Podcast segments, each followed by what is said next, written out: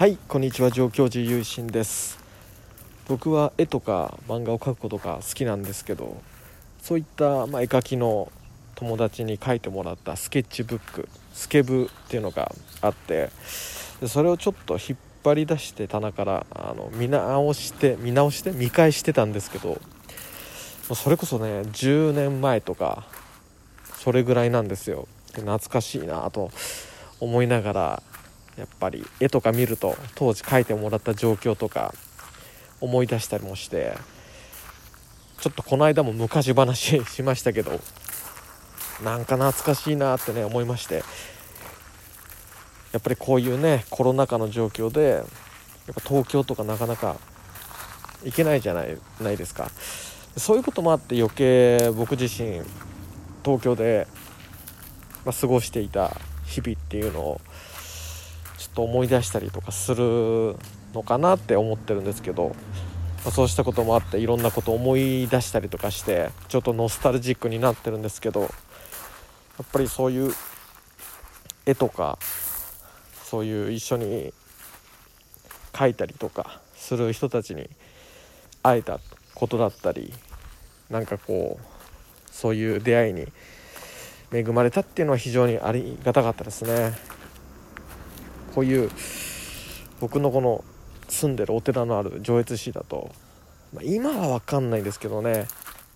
こう男で絵描いてるとかしたら、まあ、あんまりねそういういい印象がなかったんであんまり絵描きのそういう友達とかそういう作品が好きなとか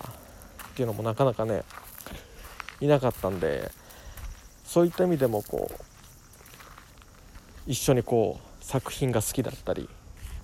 書く人と、ま、出会えたことっていうのは、ま、非常にねありがたかったですね。ということも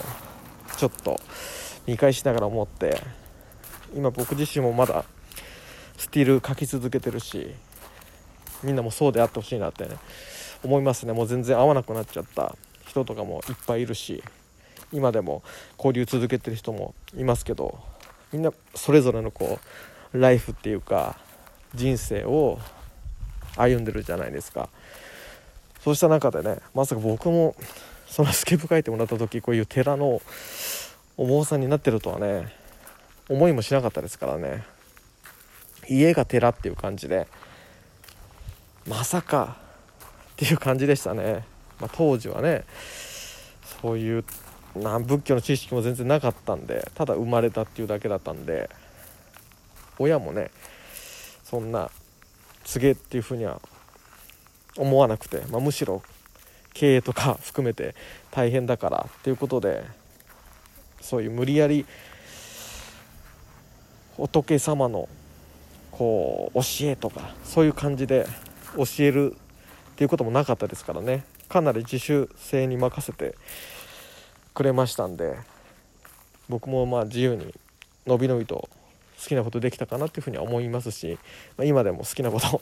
させてもらってますし、まあ、そうしたこともねこういろいろ考えますよね。こういうスケッチブック見返すと。今はもう、まあ、みんな絵とか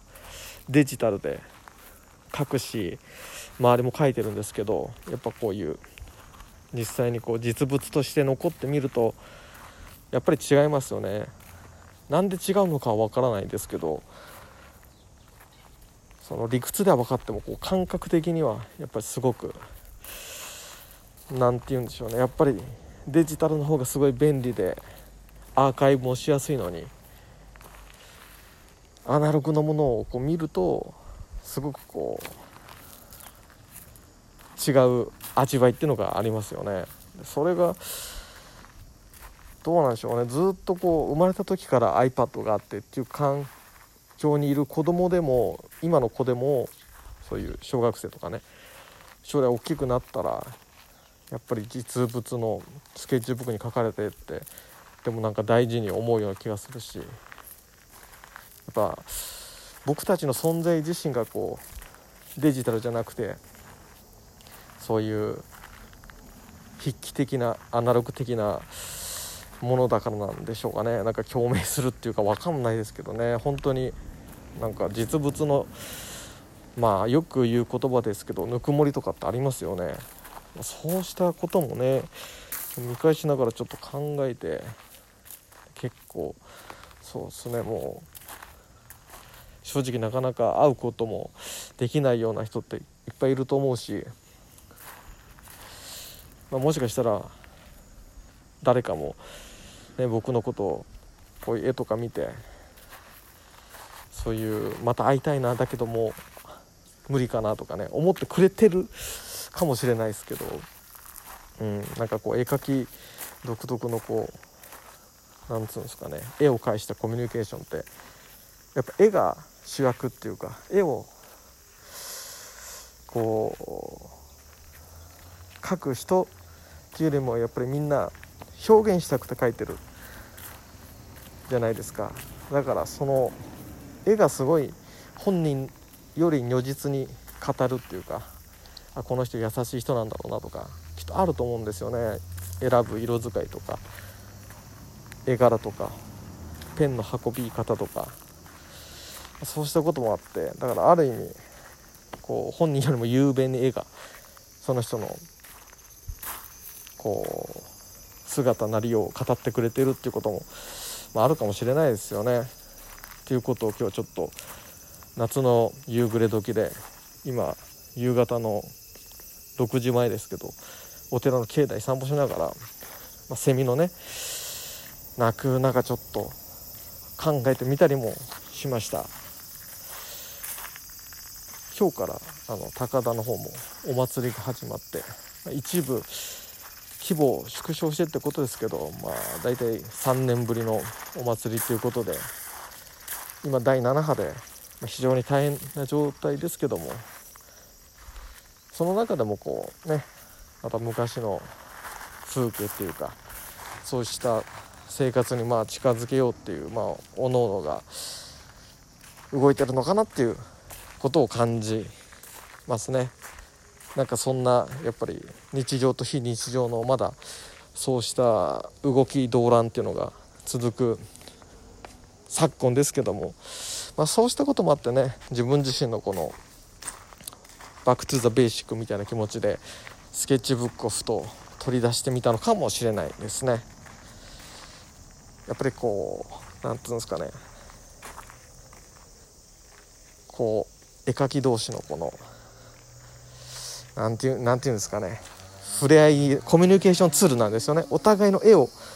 交換するっていうかお互いの絵を描いてもらうっていうかそれがスケッチブックなんでこのずっとなんかそのスケッチブックはその後も残るじゃないですか。今もこう10年前とかそれ以上前の作品をフレッシュな気持ちで、まあ、見るたびにフレッシュな気持ちで見させてもらってるんですけどまたね自分自身が成長すること年を重ねていくことで見方も変わったりすると思うし